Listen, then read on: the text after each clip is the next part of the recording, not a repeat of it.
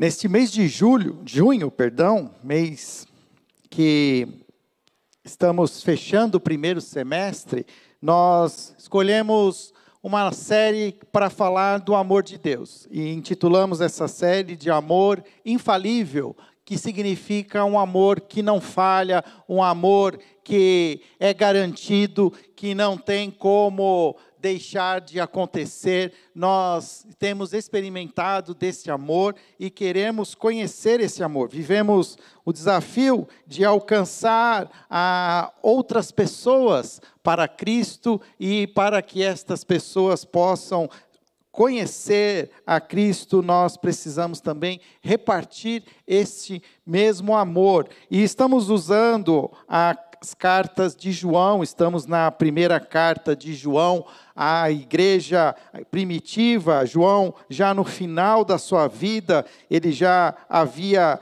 é, saído da ilha de Patmos, ele já tinha, ah, os comentaristas acreditam, mais de 90 anos, e ele deixa ainda registrado algumas mensagens que ele quer trazer para a igreja ali do início da era cristã, uma igreja que não podia se esquecer do seu legado, deste amor de Deus que precisa ser repartido. E nós, então, agora vamos para o capítulo 3. Abra sua Bíblia no capítulo 3 de 1 João. Nós vamos ler a partir do verso 11, 1 João, capítulo 3, verso 11. Vamos ler o parágrafo do versículo 11 até o versículo 24. Diz assim: Esta é a mensagem que vocês ouviram desde o princípio, que amemos uns aos outros. Não sejamos como Caim, que pertencia ao maligno e assassinou seu irmão. E por que o assassinou? Porque Caim praticava o mal e seu irmão praticava a justiça. Portanto, meus irmãos, não se surpreendam se o mundo os odiar. Se amamos nossos irmãos, significa que passamos da morte para a vida. Mas quem não ama continua morto. Quem odeia o seu irmão já é assassino. E vocês sabem que nenhum assassino tem dentro de si a vida eterna. Sabemos o que é o amor, porque Jesus deu sua vida por nós. Portanto, também devemos dar nossa vida por nossos irmãos.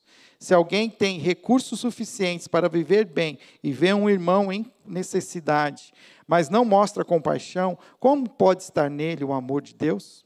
Filhinhos, não nos limitemos a dizer que amamos uns aos outros. Demonstremos a verdade por meio de nossas ações. Com isso, saberemos que pertencemos à verdade e nos tranquilizaremos quando estivermos diante de Deus. E ainda que a consciência nos condene, Deus é maior que toda no, que nossa consciência e sabe todas as coisas. Amados, se a consciência não nos condena, podemos ir a Deus com total confiança e dele receberemos tudo o que pedimos, pois lhe obedecemos e fazemos o que lhe agrada. E este é seu mandamento: que creiamos no nome de seu Filho Jesus Cristo e amemos uns aos outros, conforme ele nos ordenou. Aqueles que obedecem a seus mandamentos pertencem nele, e nele e ele permanece neles. E sabemos que ele permanece em nós, porque o espírito que ele nos deu permanece em nós. Senhor, ajuda-nos a entender a tua palavra, que o teu espírito ilumine os nossos corações para que possamos também compreender ah, aquilo que o Senhor deseja que entendamos e possamos também aplicar as nossas vidas neste dia e nos próximos seis dias. Essa é a nossa oração, em nome de Jesus. Amém. Se o amor de Deus é um amor infalível, é um amor garantido, é um amor que não falha, é um amor que podemos contar com Ele e que é infinito, nós não podemos dizer a mesma coisa sobre o amor humano. O nosso amor é um amor, muitas vezes, finito.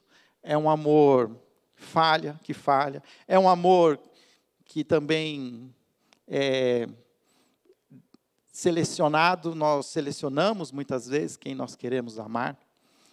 Interessante que no, no, no grego, Existem quatro palavras diferentes para expressar o mesmo verbo amor. Se em português nós falamos amor e, o verbo amar é sempre a, é a mesma palavra, na, no grego existem pelo menos quatro palavras diferentes. Uma palavra que nós conhecemos é, bem e que tem a origem no grego é a palavra eros, é, que vem né, a origem que dá ao erótico, ao amor erótico, que é esse amor humano, esse amor carnal, amor sexual, um amor que deseja a, a outra pessoa que deseja se relacionar sexualmente com aquela pessoa. O grego então diz que esse é o amor eros. Mas também existe um amor entre amigos. Vocês já podem ter ouvido falar que existe nos Estados Unidos uma cidade chamada Filadélfia, ou já comeram um cream cheese com o mesmo nome. Filadélfia é o que seria, o grego, a palavra amizade. A origem que dá à palavra filos, que é o amor entre amigos.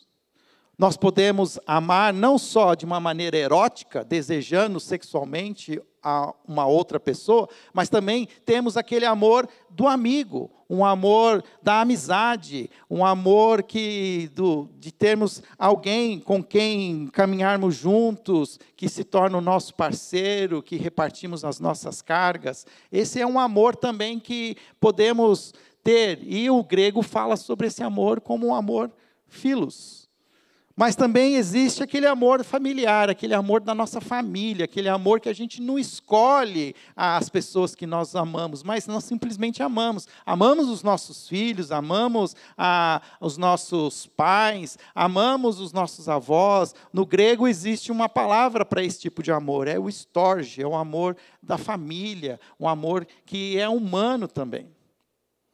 Mas nenhum desses amores, nem o amor do de família, o amor da amizade, o amor do, do erotismo, é o amor que João está falando aqui. João está usando uma quarta palavra, que nós conhecemos, é uma palavra também muito usada no mesmo texto que vocês conhecem, 1 Coríntios, capítulo 13, que fala sobre o amor. Ainda que eu fale a língua dos anjos, mas não tenho amor, esse amor não é estorge, não é o filos e não é o eros. É ágape. Um amor que não tem origem humana. É um amor que tem origem divina.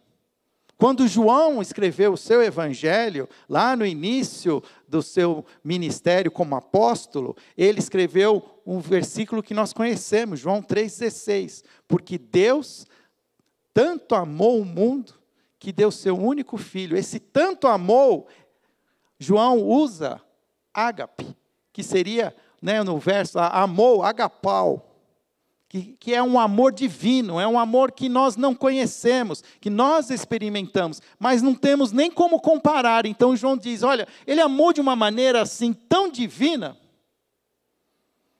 que a única maneira de a gente entender esse amor é através da, da, da prática desse amor, que ele demonstrou entregando seu filho Jesus. Curiosamente, e eu não acho que é tão assim, coincidência, mas se você olhar para o nosso texto hoje, 1 João 3,16, está escrito o quê? Sabemos o que é o amor, o que é o ágape, porque Jesus deu sua vida por nós. Também, portanto, também devemos dar nossa vida por nossos irmãos. Nós conhecemos de cor João 3,16, mas pouco nós nos aprofundamos em 1 João 3,16. Porque até que nós falamos do amor infalível de Deus, esse amor ágape, esse amor divino, nós nos sentimos bem. A grande crise é quando a gente vai para 1 João 3,16, que diz: Assim como Deus nos amou enviando Jesus, Agora você também ame as pessoas como Jesus amou, entregando-se por elas. Aí a coisa complica. Porque agora nós estamos falando de pessoas, seres humanos, que temos as nossas falhas.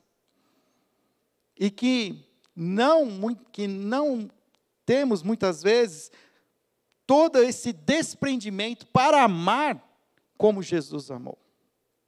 De novo, nós queremos amar, nós queremos ser pessoas amorosas, mas existem pessoas difíceis, existem pessoas que têm outras escolhas, que escolheram outros caminhos, escolher, existem pessoas que hoje clamam por serem amadas e estão ali na Avenida Paulista. A grande mídia vai dizer que se reunirão hoje 3 milhões de pessoas. Eu acho muito difícil e exagerado, que seriam duas cidades de Campinas reunidas, todas elas na Avenida Paulista. Mas o fato é que vai existir milhares de pessoas que estão falando de amor. E o que nós estamos falando? Nós estamos falando do mesmo amor? Nós estamos entendendo o que significa o amor de Deus? Eu acho que nós precisamos aprender cada vez mais e entender a mensagem que João quer nos ensinar. O amor é um ato relacional. Recusar-se a amar é pecar. Todo pecado está ligado com uma recusa em amar. E nós precisamos entender o que significa isso. Por isso, João traz nesse parágrafo uma mensagem que nós precisamos defendê-la e praticá-la, que é o amor, como uma mensagem, uma defesa da nossa fé. Porque existem três marcas de um verdadeiro discípulo de Jesus. A primeira marca de um discípulo de Jesus é a, a sua fé. Ele crê em Jesus como Cristo, Filho de Deus. A segunda marca do discípulo é que, como cristão que conhece a Cristo, ele também segue e pratica os ensinamentos, ele obedece, ele mantém uma vida de santidade. Mas até aí é algo que eu posso fazer de fora o íntimo. Eu posso ter uma fé em Cristo Jesus, eu posso guardar os mandamentos e seguir, mas ainda é uma coisa meio de fora o íntimo. Aquilo que se é exposto é a terceira marca, que é exatamente como eu pratico esse amor, como eu amo as pessoas. Eu posso dizer para o mundo inteiro que eu amo o mundo, amo as pessoas, mas se isso não for uma marca visível, eu estou pecando. Eu estou deixando de ser de fato um verdadeiro crente em Cristo Jesus. Por isso, João, ele traz esse alerta para a igreja, a igreja primitiva. E ele começa falando, e esse texto ele vai falar sobre, a, primeiramente, uma primeira parte que ele fala do contraste do amor que quem não ama, odeia. Não existe meio termo. Ou existe luz, ou há trevas. Ou existe amor, ou existe ódio. Não dá para fazer como a gente faz no português, ter um diminutivo. Ah, eu amo um pouquinho só. Ah, eu só um pouquinho. Eu amo, mas depende daquilo que eu vou receber. Aqui o texto diz assim: esta é a mensagem que vocês ouviram desde o princípio, que amemos uns aos outros. Ou seja, então João já começa a falar algo extremamente importante, que esse amor não é uma novidade. Lembra-se, o texto ele foi escrito aproximadamente 90 anos depois do ministério público de Jesus. Jesus já havia sido interrogado pelos líderes e haviam perguntado a Jesus qual é o maior de todos os mandamentos. E Jesus respondeu, usando Deuteronômio 4, 6 e usando Levítico 14, 18, dizendo: Amarás o Senhor teu Deus de todo o seu coração e o próximo como a ti mesmo. Eu mesmo, às vezes, chegava a compreender que amar o próximo como a ti mesmo era uma adição que Jesus colocou mas Jesus cita o Velho Testamento, Levítico, capítulo 18. Ele está dizendo: olha, aquilo que foi ensinado por Moisés e os profetas continua valendo hoje. Que não basta ter um amor vertical, é preciso ter um amor horizontal. E os judeus daquela época, como bons legalistas, eles perguntaram: Senhor, quem é meu próximo? E aí nós conhecemos a famosa parábola do bom samaritano. Para nós hoje, isso não faz muita diferença, não traz impacto, porque todo samaritano para nós é bom, porque quando Jesus contou essa parábola, a gente entende o samaritano como uma pessoa boa. Mas o fato é que quando o judeu ouviu aquela história de Jesus, aquilo arrepiou os cabelos dele. Porque o samaritano era um infiel, o samaritano era uma pessoa imoral, o samaritano era um mestiço, havia todo um, uh, um conteúdo político, racial, ideológico sobre o samaritano que havia uma repulsa do judeu. E aí Jesus conta uma história dizendo que dois líderes judeus, um sacerdote e um escriba, passam ao lado. E quem é aquele que vai e toca no moribundo? O samaritano. Era algo que escandalizou os ouvintes daquela época, mas não nos escandaliza. Porque para nós, samaritano, todo samaritano é bom. A gente tem até um hospital chamado Samaritano. Culturalmente, a gente a, a, assumiu a ideia que todo samaritano é bom. Mas, se nós fôssemos mudar hoje, fazer uma. Quem que seria o samaritano? Talvez aquele que tem uma posição política ideologicamente diferente da sua? Ou alguém que tem uma opção sexual diferente da sua? Percebe o escândalo que Jesus está querendo dizer? E ele quer que a gente repense a nossa prática de fé, pois não adianta crermos e não praticar.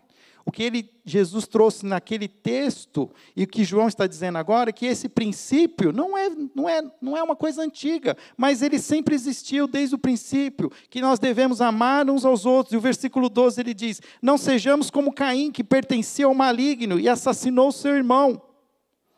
E por que assassinou? Porque Caim praticava o mal e seu irmão praticava a justiça. O que João faz aqui, ele traz uma história da narração do, do princípio de todas as coisas, do Gênesis. O primeiro assassinato que aconteceu, registrado na Bíblia, aconteceu entre dois irmãos. Dois irmãos que deveriam ser parceiros, deveriam ser amigos, mas que entre eles surgiu um ódio. E aqui então ele fala de um de Caim como aquele que assassinou seu irmão. E por que ele assassinou seu irmão? Porque nele foi despertado um ódio. Percebe que se nós não enchermos o nosso coração de amor, o nosso coração se encherá de ódio. Não existe corações vazios. Corações eles vão ser cheios de sentimentos, ou sentimentos de amor, ou sentimentos de ódio, sentimentos de raiva. E o que aconteceu com Caim? Caim teve ódio do seu irmão Abel. Por quê? A história, quem conhece, lembra, Gênesis diz que os dois apresentaram os seus, os seus os sacrifícios, o seu, a sua adoração ao Senhor. Caim trouxe como parte da sua produção e ofereceu a produção agrícola que ele tinha.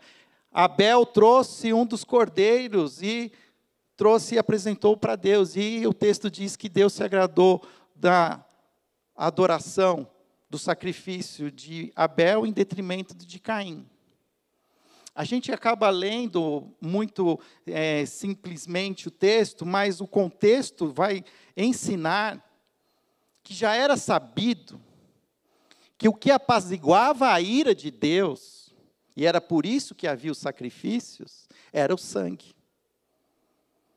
Para que o homem e a mulher pudessem ter as suas vergonhas cobertas, animais tiveram que ser sacrificados para que as suas peles fossem usadas para cobrir o corpo de Adão e Eva. Então já era sabido o que apaziguava a ira de Deus. Abel apresentou o cordeiro e o sangue do cordeiro. Caim não fez isso. Caim, ele usou daquilo que ele tinha, mas ele podia ter conversado com seu irmão, falou: "Você pode fazer, né, um negócio comigo e me dar um cordeiro, eu te entrego". Deus estava ensinando uma lição. E Caim pensou que podia separar o culto da vida. Pensou que Deus se agradava mais da adoração em si do que do coração do adorador. Caim achou que podia impressionar Deus com a sua produção, com a obra das suas mãos, com a sua colheita. Mas Deus nunca esteve interessado naquilo que nós fazemos, nosso culto. Deus está interessado no nosso coração. Quando Jesus conversou com aquela mulher samaritana, ele disse: que Deus é espírito. E ele procura por verdadeiros adoradores que o adorem em espírito e verdade. Deus não procura por cultos. Deus procura por adoradores. Deus deseja os nossos corações. E qual foi a crise de Caim? Caim buscou agradar a Deus com aquilo que ele tinha. E aí, com, ao ser recusado, em vez de haver arrependimento e mudança de atitude, ele ainda continua duro no seu coração e deixa nascer o ódio. E o que ele faz? Ele mata o irmão, que não tinha nada a ver com a história. O irmão se torna uma vítima. Percebe a, a, a afronta, a consequência do pecado? Como o pecado ele, ele desperta um ódio. E esse ódio, ele é um passo para homicídio. Versículo 13. Portanto, meus irmãos, não se surpreendam se o mundo os odiar. Se nós alinharmos o nosso coração e recebermos esse amor infalível e repartir esse amor infalível, não, não se engane se o mundo te odiar. Não se engane se querem nos matar. Porque aqueles que, com os seus corações obstinados, querem agradar a Deus com os seus cultos, por causa desse pecado, odiarão os verdadeiros adoradores e querão eliminar os verdadeiros adoradores. E isso é uma coisa que já acontece nos nossos dias. Hoje nós somos uma igreja de Cristo dividida. Uma igreja de Cristo dividida. E qual é a grande crise? É que nós não somos capazes de amar todos os nossos irmãos. E nós começamos a ficar com uma birra tão grande que nós damos espaço para o ódio. E o ódio é o primeiro passo para a morte, para desejarmos a morte dos nossos irmãos. Nós estamos, será que nós estamos caminhando pelo mesmo caminho de Caim? Essa é a, é a, é a intenção do apóstolo. Não sejamos como Caim, que pertencia ao maligno, porque toda obra de morte destruição é uma obra maligna, porque o, o ladrão vem para roubar, matar e destruir. Toda obra de morte, roubo e destruição é obra do maligno. E nós não podemos abrir espaço para que o maligno nos use. E temos uma igreja hoje, uma igreja que assedia a morte e a destruição. E nós precisamos aprender a olharmos novamente para a fonte do amor infalível. Porque nós não temos esse amor, esse amor, nós dependemos da nossa conexão com Deus, porque nós não vamos ter esse amor. E é fato, eu acabei de falar lá dos gregos lá. Você pode lembrar de algum personagem histórico que foi famoso pelas suas atrocidades. Mas você não pode negar que ele tinha amor porque ele amava a família, ele amava o seu cônjuge, amava animais, mas ele tinha um ódio pelo restante das outras pessoas. Pensa sobre isso. Pensa a diferença que não é o meu amor. Porque se eu usar o meu amor, eu tenho, o meu amor tem limites. Eu preciso ser uma, um receptáculo do amor de Deus. Versículo 14: Se amamos nossos irmãos, significa que passamos da morte para a vida, mas quem não ama continua morto. Quem odeia seu irmão já é assassino. E vocês sabem que nenhum assassino tem dentro de si a vida eterna. E aqui, João, ele está sendo bem claro, porque ele está falando de irmãos, irmãos de fé. Irmãos de fé. Ele não está nem entrando no mérito daqueles que não têm a mesma fé. Mas que existe hoje uma, um posicionamento de alguns da nossa igreja de odiar outros, porque não concordam com as mesmas práticas. Versículo, e aí ele faz, se, se nós temos esse amor tão contrastante, ele faz então aqui uma demonstração do verdadeiro amor, que é capítulo, versículo 16. Sabemos o que é amor, porque Jesus deu sua vida por nós. Portanto, também devemos dar nossa vida por nossos irmãos. Jesus então é o exemplo do supremo amor. Ao contrário de Caim, que é o exemplo do supremo ódio, que com ódio acabou por matar, o exemplo do supremo amor é alguém que morre. Abre mão da sua própria vida para que o irmão viva e eu morra. Isso é, é, se for pensar, se eu for pensar o Fábio, eu não sei se ainda estou disposto a isso. Na hora H, eu acho que eu refugo. Sabe, é, é, é muito forte. O que João está tá, tá nos lembrando. Portanto, também devemos dar nossa vida por nossos irmãos. E aqui ele fala irmãos de uma maneira generalizada, mas ao versículo 17 ele usa a palavra irmão no, no, no singular. Se alguém tem recurso suficiente para viver bem e vê um irmão, não está falando, é, não está generalizando, mas você conhece alguém específico em necessidade, mas não mostra compaixão, como pode estar nele o amor de Deus?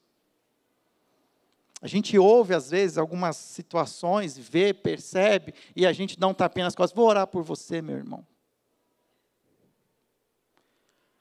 João está dizendo que o amor, ele se torna prático quando eu me compadeço da pessoa, quando eu tenho compaixão. A gente está falando de um caminho para o amor que o extremo é o, é o ódio, é a morte, o assassinato. Aí ele vem de, tentando puxar você, para você experimentar o amor. Então ele, ele fala assim: ó, sai do assassinato, mas assim, o ódio está aqui, o, o assassinato está aqui, então está o ódio. Como é que você passa para cá, para começar?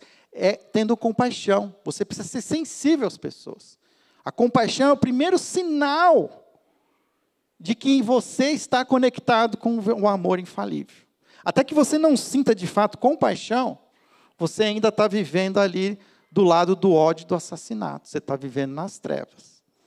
Mas quando você passa das trevas para a luz, um dos sinais do amor na prática é a sua compaixão.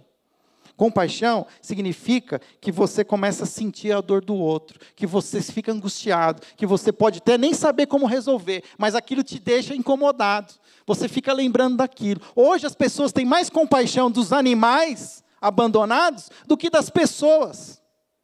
A gente ficou tão já é, acostumado a ver as pessoas largadas na rua que a gente não, não, não tem mais compaixão por elas. Mas a gente se compadece por um cachorrinho, a gente se compadece para o gatinho. Esses dias apareceu um gatinho aqui. Aí o Cirilo quis catar o gatinho e falou: Fábio, que nome nós vamos dar para o gato? Eu falei: não, não vamos dar nome nenhum. Porque a hora que a gente der o nome, né, é gatinho.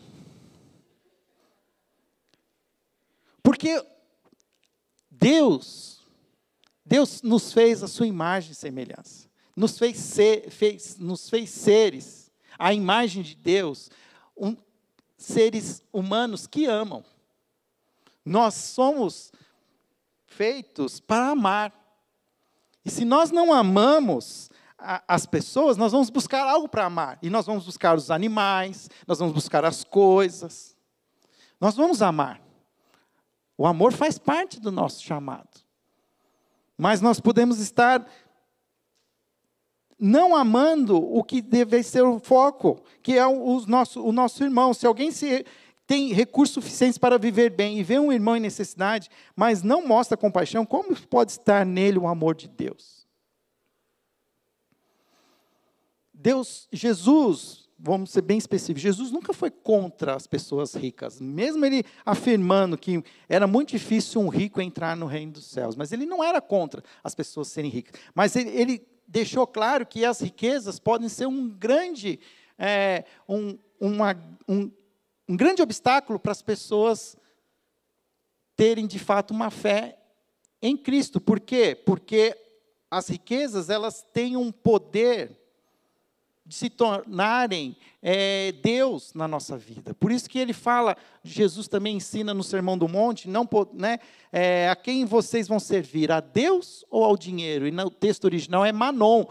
Jesus coloca um nome para o dinheiro, um nome de um, uma entidade religiosa, de, de algo que dizendo assim, ó, porque se você não se entregar a Deus, você vai se entregar ao dinheiro. E nós, muitas vezes, crentes em Cristo Jesus, e aí vem a diabólica doutrina da prosperidade, que ensina de uma maneira mentirosa que as bênçãos é, materiais é uma evidência do amor de Deus por você, que você. Isso daí é uma, é uma mentira. Não quer dizer que as coisas não são de Deus, mas elas. Será que Deus não está te dando riquezas materiais para que você ajude os seus irmãos que menos têm, que você seja generoso, que você seja um instrumento de bênção. É fato que quando a gente recebe um aumento ou ganha lá um bônus, alguma coisa assim, a gente sempre pensa em gastar com alguma coisa, fala a verdade. Dificilmente a gente pensa, ah, que bom, vou dar para me ajudar o missionário tal que está não sei aonde. Vai dar para mim comprar um monte de cesta básica. A gente sempre pensa na gente. Porque é, é a nossa natureza humana. A gente se coloca sempre em primeiro lugar, né? Primeiro eu, depois mulheres e crianças.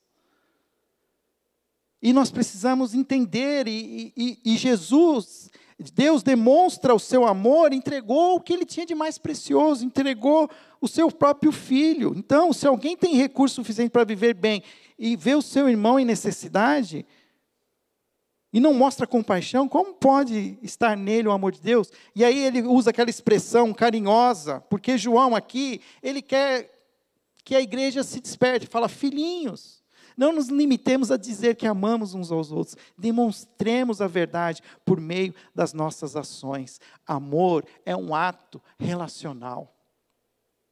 Porque Deus amou, Ele enviou seu Filho Jesus. Se você não ama, então não fala. Não seja falso. É melhor que você seja sincero e fale assim: eu tenho muita dificuldade de amar tais pessoas, de, de me relacionar com um fulano de tal. É mais sincero. É melhor do que você ser um, uma pessoa falsa que diz, ah, né, amém para tudo, mas no coração continua tendo desejos de ódio, e raiva. O texto vai continuar. O amor, então, é demonstrado pela ação, não é só discurso, não é o que falamos, mas é o que fazemos. A partir do versículo 17, então, ele traz os resultados. Se nós entendemos e nós começamos a ser, então, esse sinal de amor, com isso saberemos que pertencemos à verdade e nos tranquilizaremos quando estivermos diante de Deus. E ainda que a consciência nos condene, Deus é maior que a nossa consciência e sabe de todas as coisas. O que, que é isso aqui? É porque nós, conscientemente, a gente sabe o quão difícil é amar pessoas diferentes de nós.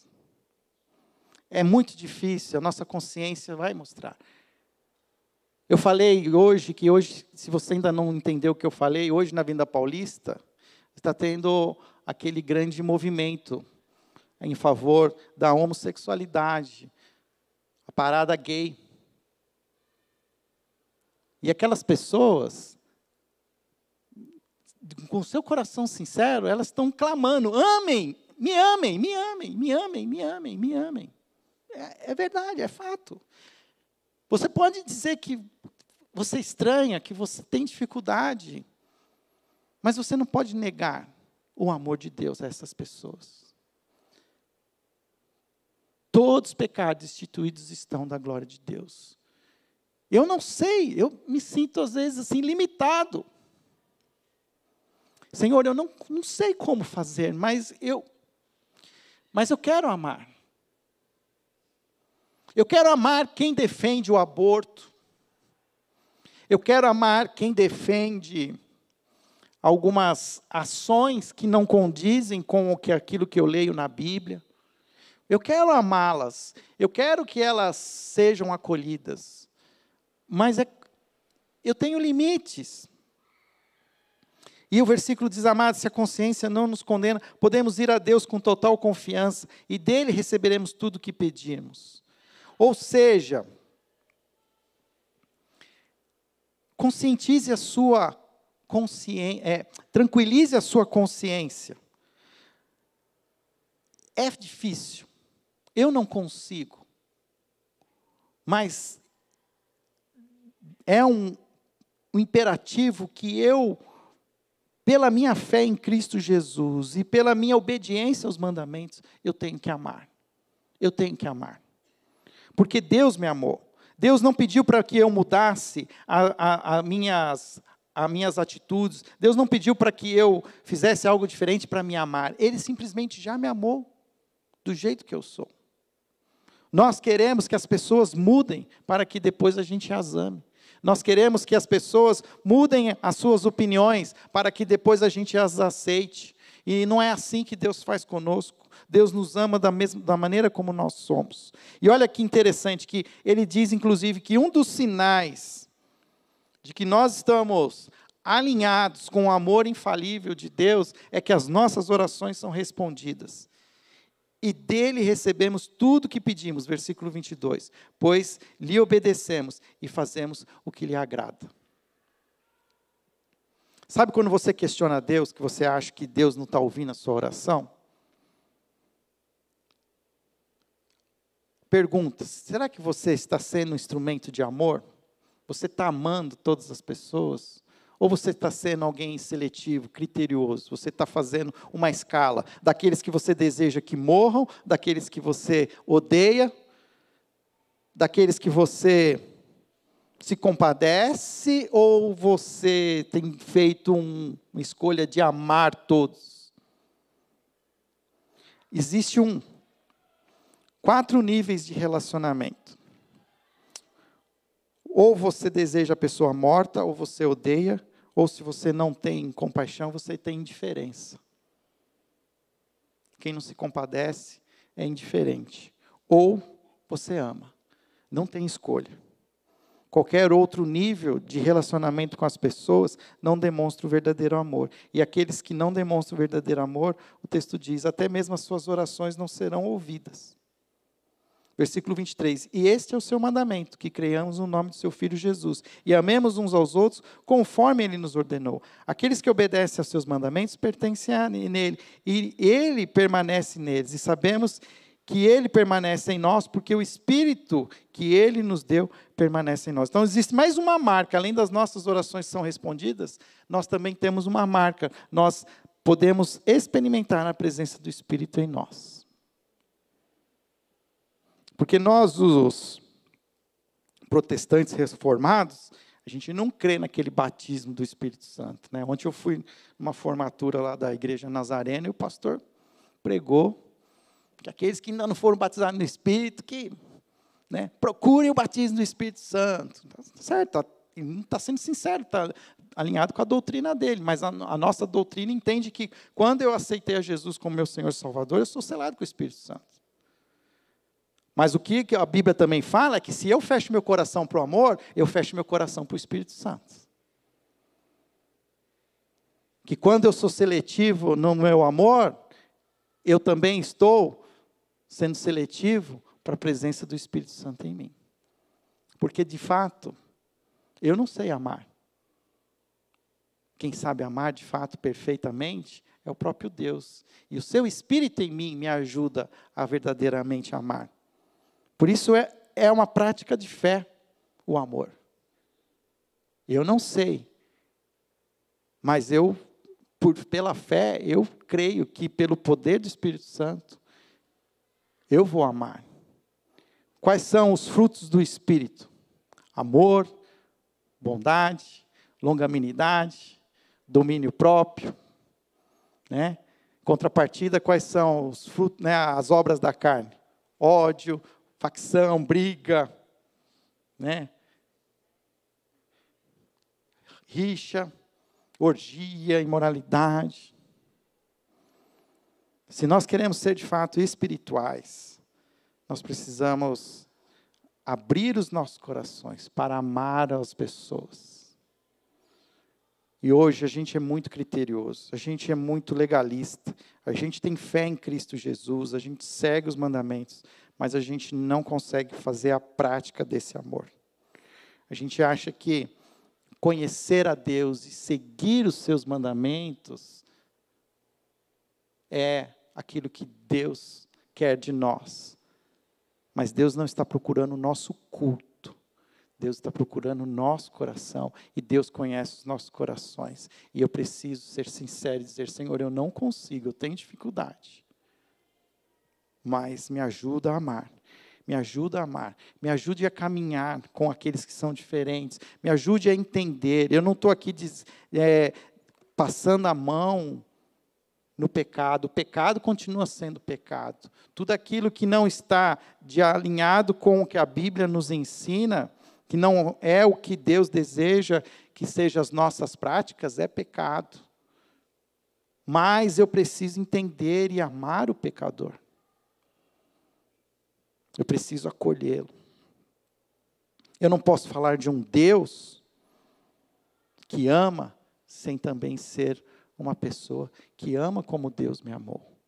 Por isso, qual é o grande resumo desse, desse parágrafo? É 1 João 3,16. Sabemos o que é amor porque Jesus deu sua vida por nós. Portanto, também devemos dar nossa vida por nossos irmãos. Quem é o seu irmão? Talvez é a pergunta que você deve fazer. Quem são as pessoas que estão ao seu lado? As pessoas que hoje para você é difícil de amar. Pessoas que podem até ter gerado em você feridas, dor, traumas. Coloque diante do Senhor, peça ao Senhor: Senhor, me ajude a experimentar desse amor infalível e que eu possa repartir esse amor infalível. Leve o amor a sério. Se você quer levar o pecado a sério, então leve o amor a sério. Onde abundou o pecado, superabundou a graça. Senhor, ajuda-nos a entender a profundidade e todo o mistério que existe, ó Pai, no amor de Deus. Nós queremos experimentar esse amor, nós queremos viver esse amor, mas temos dificuldade de repartir esse amor. E eu sei que esse desafio é um desafio que exige fé. Eu não sei fazer isso, mas o Senhor pode me ensinar com o teu Espírito Santo. Por isso eu quero abrir meu coração para amar, para amar sem preconceitos para amar, mesmo aqueles que hoje promovem no meu coração estranhamento. Porque eu sei que todos, ó Pai, são filhos teus. Filhos que estão talvez distantes de ti, não estão tão perto como o Senhor deseja que estivessem, mas que eu possa promover, Senhor, que estas pessoas possam se aproximar de ti.